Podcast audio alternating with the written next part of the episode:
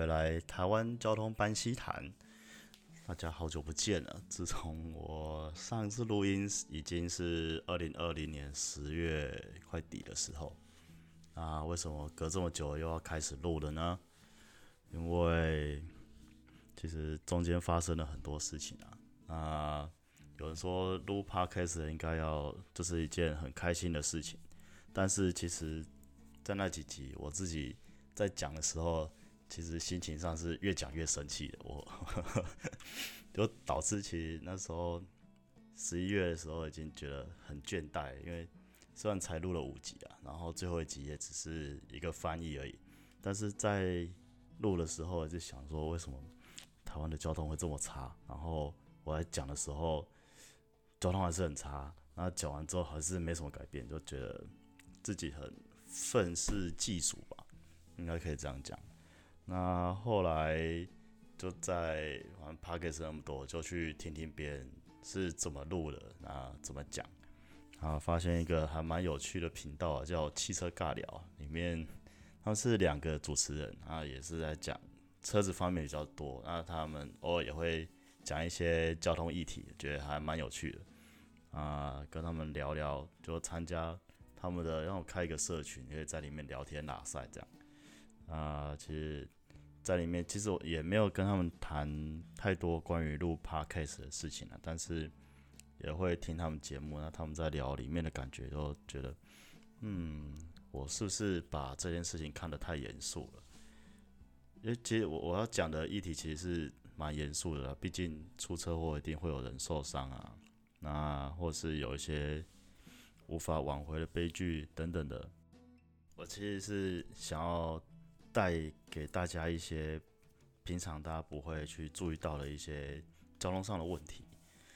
啊，至于原本我想要讲的那些，嗯，比如说道路平权啊，啊，或者是机车议题啊，还是驾照啊等等的。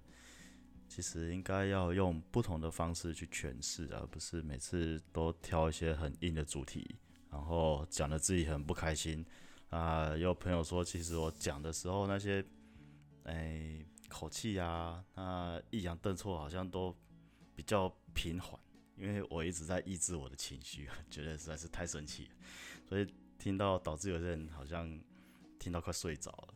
其实我自己有时候听听也会睡着了。那所以，我打算改变一下我录音的方式。那之前有打稿，那现在我发现其实打稿好像也不是那么适合我了，就试试看换新的方式这样。那我来跟大家自我介绍一下，之前好像都没有讲。其实我是在台湾机车路权促进会里面有一起运作的伙伴这样。那在二零一五年他们成立的时候，其实我不知道。那大概在二零一六年的时候加入，那，其中也办过一些活动，说一六年有办过一场在交通部前面的抗议。那那时候的主题就是解除进行机车跟强迫代转这件这两件事情。那这两件事情在我们的想法里面，它是绑在一起的。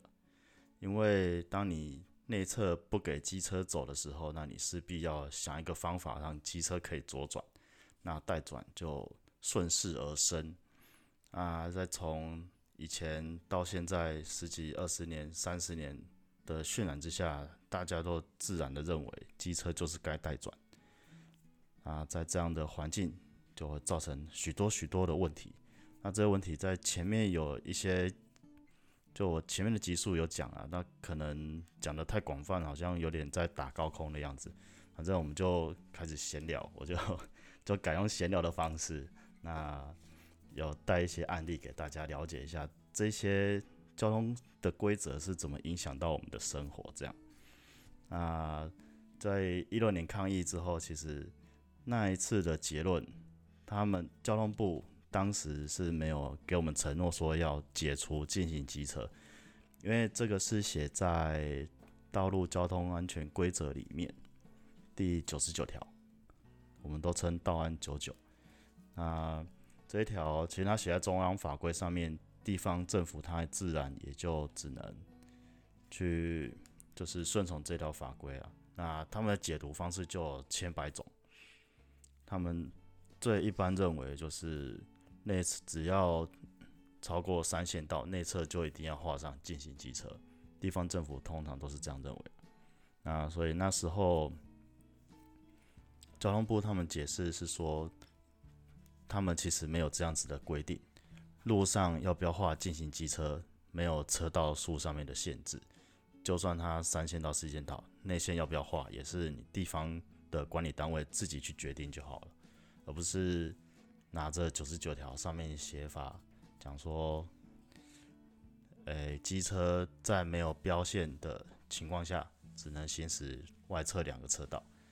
那这个这条当时交通部就说，其实他没有讲说里面一定要画，但是他们好像。我也不确定有没有发函，但至少在新闻发布会上面，他们是这样讲的。但是经过这些年，从二零一六，你看现在已经二零二二年了，其实路上还是到处都是进行机车，到处都要带转。不过，哎呦，不过经过一些伙伴努力，其实有一些重要的路口是有慢慢在改进啊，啊，只是。可能还没办法到可以通盘检讨的程度，这样。毕竟你也知道，公家机关他们最怕的就是出事，改变后的出事啊。你不改变出事，他们是不怕的。他们最怕他们改了什么东西之后，突然出了一件大事，那他们皮就要被绷紧了。啊，平常出事他们没查。哦，说到这个，大家知道有一个单位叫做运安会嘛？运输，哎。运输安全委员会的样子啊，我查一下哈。运输安全哦，真的有国家运输安全调查委员会，它看起来就是在调查交通事故的。我看一下他们的严格。关于本会，哎，关于本会那列了一大堆。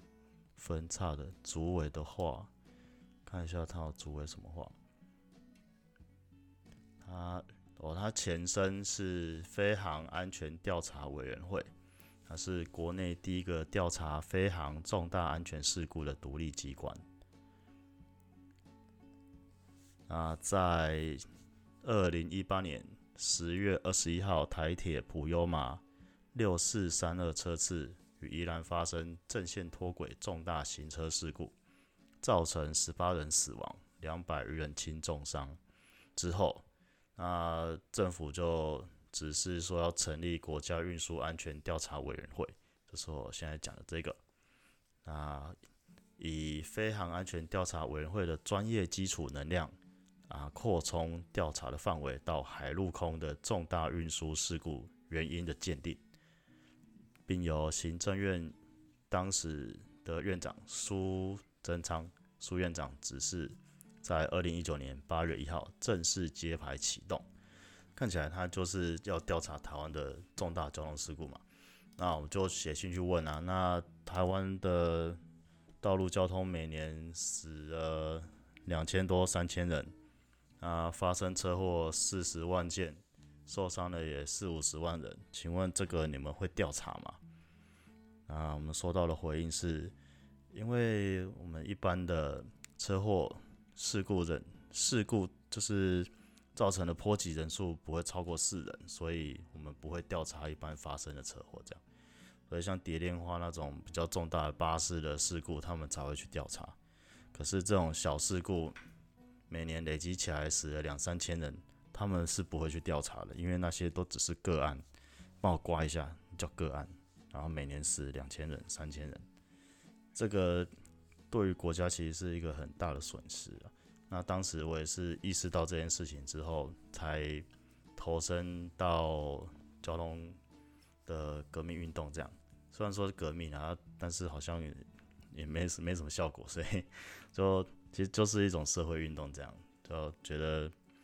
参与在里面是有有一种使命感啊，但是我们能做的其实很有限，所以就只能尽量以自己有办法处理的方式，尽量散播一些我们觉得重要的事情。这样，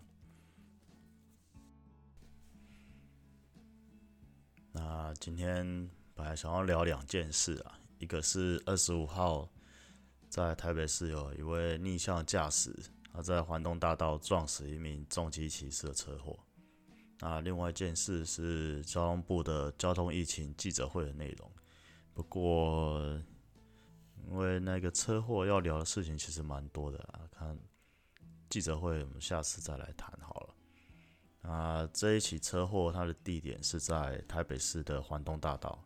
啊，有一辆汽车它由西往东行驶，当他在金庄路上方的匝道口的时候，突然跨越了匝道结束前的双黄线。然后逆向往东行驶，在他经过弯道的时候，他看遇在内侧车道遇到一台迎面而来的汽车，因为他是逆向，所以他往外侧车道闪避。啊，在外侧车道闪避的时候，跟重机骑士对撞，啊，重机骑士就坠下桥，然后就身亡了。这样，那就目前已试出了双方的行车记录器，我们可以看到。汽车驾驶，它影片它是只有影像，它没有当时的声音记录，所以没办法知道当时车内的状况是什么。啊，大部分大报道是有提到说，驾驶是过于信任导航的语音指示，才导致了逆向的驾驶行为。啊，除了报道之外，其他对于这起事故的评论大都是骂驾驶是三宝啊，怎么会连双黄线不能跨越也不知道？而且看到箭头朝着自己，就应该要知道是逆向。那也有 YouTuber 他实地的去观察出事的路段。当你逆向时候，会有很多讯息告诉你正在逆向行驶，那就差没有游戏上面的 HUD 显示。那身为一个空中浩劫的观众，就是我。啊，我自己的想法是，当时驾驶的注意力可能不在路况上面，而是在意自己到底有没有上错匝道。那，上错匝道这件事情，应该是很多第一次到台北使用高架道路时候驾驶的心声。因为台北的那一些交流道其实在是实在是真的蛮复杂的。那在报道上的资讯也显示，车上的另外两名乘客也是未满十八岁，就用用路的经验上，可能也没办法及时的提供路线指示。那这边我们可以探讨两个问题。第一个是在你自己不熟悉的地方，你要如何规划路线，跟安全的使用导航软体。那第二个是当驾驶发现自己逆向之后，那接下来可以怎么做？那有哪一些策略？那我们先讲规划路线。如果是不熟悉的地方，我会先用 Google Map 看一下路线，因为有时候 Google 它会带你走很奇怪的小路，那你在行驶的过程中，你会怀疑这边真的出得去吗？那如果是不赶时间行程，我是会自己走了，因为我其实还蛮喜欢这种冒险的。有时候带去奇怪的地方，其实蛮有趣的。但是如果是有其他人一起的团体旅游那种的，我就会选择走大路。那大路的意思是会有省道编号啊，或是县道编号啊，或者是像环东这种高架路段，它有一整条路线。等等的，比如说，或是台三啊、台十五、台二十一，或县道一三六、一三九、一八二等等这类路线，那也在行驶的过程中就可以观察你是不是还在预定的路线上，因为它路边会有一些里程牌，你就可以看。那在短途的移动情况下，你是可以记路名的，比如说中山路右转什么什么路等等，那你就记个有个印象这样。可是，如果这个路线很长，那它路名的更换频率就会比较高。那你记得路名一多，你对路线的印象可能就会比较模糊，所以你就必须要频繁的确认导航，然后还有你现在行驶的路线，就会导致你不够专注在路况上面。那当然，如果你是骑车的话，可以让你分心的事情会比较少，那你的精神也比较容易集中。但是如果是开车的话，会很容易受到你车内的其他事物影响，比如说你的空调够不够透气。那如果车内大家都很想睡觉的话，其实你自己的精神也会受到影响。那或者是乘客一直在问你一些伤脑筋的问题，让你没办法专心的开车。或者是有些人会一面开车一面使用导航或者是手机。因为我们人眼在调整焦距，它其实是需要时间的。那你如果聚焦在车内的物品的时候，尤其那个物品离你眼睛的距离比仪表还要近，所以你必须要很用力的去对焦，那你就会没办法看清路况。这个时候如果有什么突发状况，你会很难及时的反应。那我们以这一起事故来当做案例来讲。从影片可以发现，驾驶他在接近匝道口的时候，他其实减速的很明显，所以他才有办法在不撞到东西的情况下跨过那个双黄线。因为我们从 Google Map 去看，其实那一段真的很短。你要你如果要以正常车速，比如说六十七十这样过去，其实是没办法，因为肯定会撞到什么东西。但他是已经有减速，所以在当下。他一定是真的很相信自己是一定要跨过那一条线，然后前往左边那往上的高架桥。那为什么他会这样子判断？其实我们也没有车内的状况啊，那也只能向当事人还原当时的情境，才把知道了。而且他切过去之后，他其实没有加速，所以。可能他在切过去之后，他就已经发现自己错了，他居然变成逆向。那再来就是刚刚提到第二个问题，当你发现自己逆向的时候，你该怎么处理？有哪一些策略？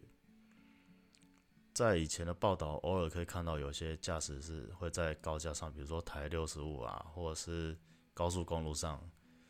印象比较深刻是有一台宾士在国道一号还是几号，在内侧车道行驶逆向，我真的想不到他到底是怎么开始这种奇怪的行径。那如果是你自己在高架上或者是高速公路上，你发现自己逆向了，我这边是有一些建议可以给大家参考。那第一个是你要停下来，你一定要停下来，但最好是停在直线的路段。因为如果你停在弯道的地方，因为我们的高架路段其实通常不会有内路肩啊，当然市区道路它的空间有限，所以很难有这种奢侈的设计。那通常连外路肩也没有啊。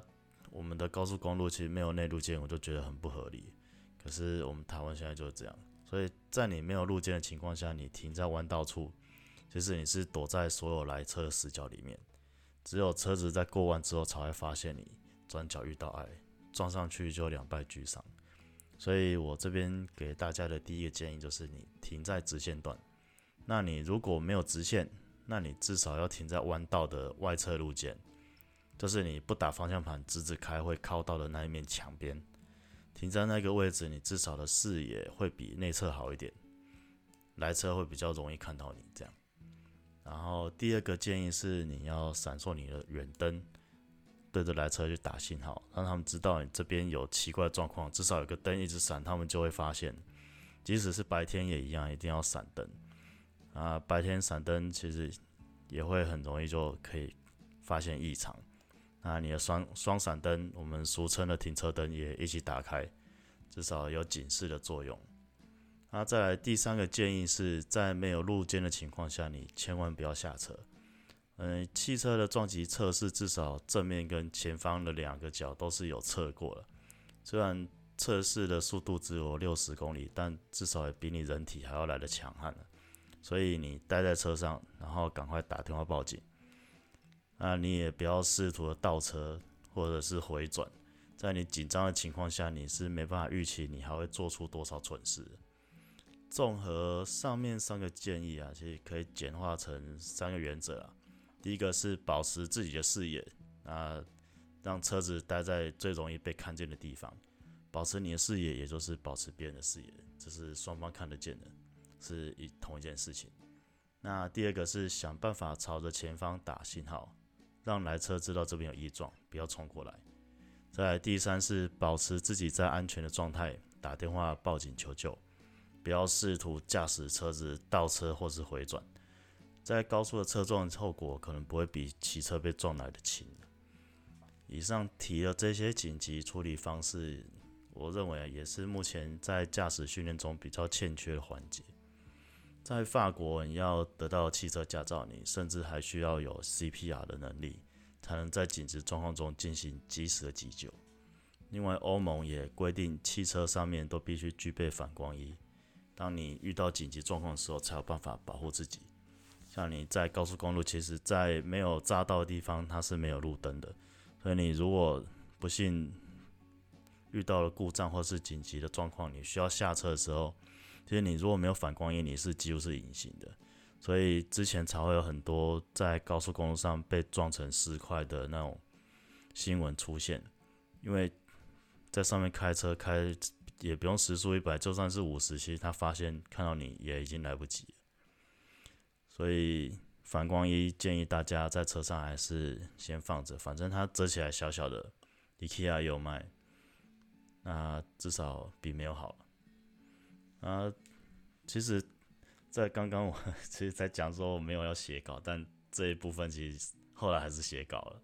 啊，在我写完稿之后呢，然后看到苹果新闻有一则更新的消息，那他有肇事车主在事故发生前几个小时，有民众拍到他在博爱路上也是逆向行驶。然后看到这个新闻之后，就有一种。不知道是该笑还是该怎么反应，不过我肯定这不会是个案的，因为这就是这混乱交通培养皿里面其中一个被培养出来的资格驾驶。因为我们在这种环境里面，其实我们是会互相学习的，可是我们互相学习的对象，通常他的行为也不一定会是正确，所以我们就会培养出一些公约数的驾驶行为出现。那这个也是其中一个而已，呃，这个不是在帮那些失格驾驶在找借口，因为其实不会有人一生下来就懂得怎么用路啊。那我们的人是有智慧，就像之前林家龙讲的，当个聪明的用路人。其实我觉得他讲这个也是，其实是没有错的啊。虽然听起来像干话，但是。当你知道这时段会很多人会有很多车塞车的时候，你为什么还要执意在这时候出发嘞？那当然，你行程规划就这样，那那你就真的只能上去塞车了嘛？这真没办法。啊那我这边要提的智慧是，像说你知道双黄线代表它不能跨越，它是不能超车的。那双白线它也是不能变换车道的意思。啊，其实，在国际通用规则，你实线就是不能跨了，虚线才能跨，这是最基本的原则。啊，只是台湾自己又变化出一个慢车道线，它是实线，可是可以跨越，所以有些外国人到台湾的时候会觉得很困惑，为什么你们可以这样切来切去？啊，这题外话。那再回来，这一个智慧的用路人，在我们现实中有被强迫跨越双黄线的路段，其实蛮多的，比如说台九线。像是北一段或者是台东段，在直线视野好的地方，它也帮你画双黄线。你到底是要超车还是不超车呢？你也可以说是没有人逼你超车啊。可是你在客观的条件下，比如说你的视野是干净的，那对象也没有来车，而且前车的速度真的就是比较慢，但这时候又遇到双黄线，应该怎么办？你一超车就会被罚。那处罚这种违规，就会让双黄线失去了公信力。本来应该是用来保护双向来车的标线，在这个时候却变成了处罚的工具。那这样我要怎么继续相信你这个标线在其他地方是真的是为了安全的画的，而不是为了要罚我而画的？其实双白线也是啊，在市区道路接近路口的时候，通常会变成双白线。可是你在左转车道没有内缩的情况下，你直行车往往也只能被迫跨越双白线，变换车道，把路让出来，或者是你才有办法离开左转车道，继续往前走。那这时候的双白线其实它跟双黄线一样，它也是失去它的公信力，因为我们没办法遵守这种规则，不然我们就回不了家了。当法规失去公信力，这是一个很严重的问题。那这也是我们能。台湾这些用路人对于交通规则的想法不一致的原因之一，因为有些人觉得这个就很重要，反正你就是要遵守。可是有些人久了就会认为他这个就是乱画。你画了之后，我反而没办法回家，我干嘛要遵守你这条规则？所以，当这些驾驶不理双黄线、双白线这种具有安全性标线的限制之后，其实，在真正需要这些限制跨越的地方，它就会变成修罗场，然后到最后就看谁比较倒霉会被收掉而已。那当然也不只是双白线、双黄线，像红绿灯也是啊。最近其实这个之前，比如应该两年前我在节目上应该有讲过，我们在很多巷道里面，其实虽然它是有死角，但是只要你真的有注意看车，那有适当减速或者是停下来观察。其实它是不需要有红绿灯在那边管制的。那红绿灯管制，那有一些用路人，那他看了没车，其实他红灯他等很久，他自己心里也是哪一个，就为什么我要像个笨蛋一样，不像旁边那个直接闯红灯过去就好了。那久了之后，其实红绿灯这种管制性的灯号，它像刚刚双黄线那样，它失去公信力之后，它造成的问题是更严重。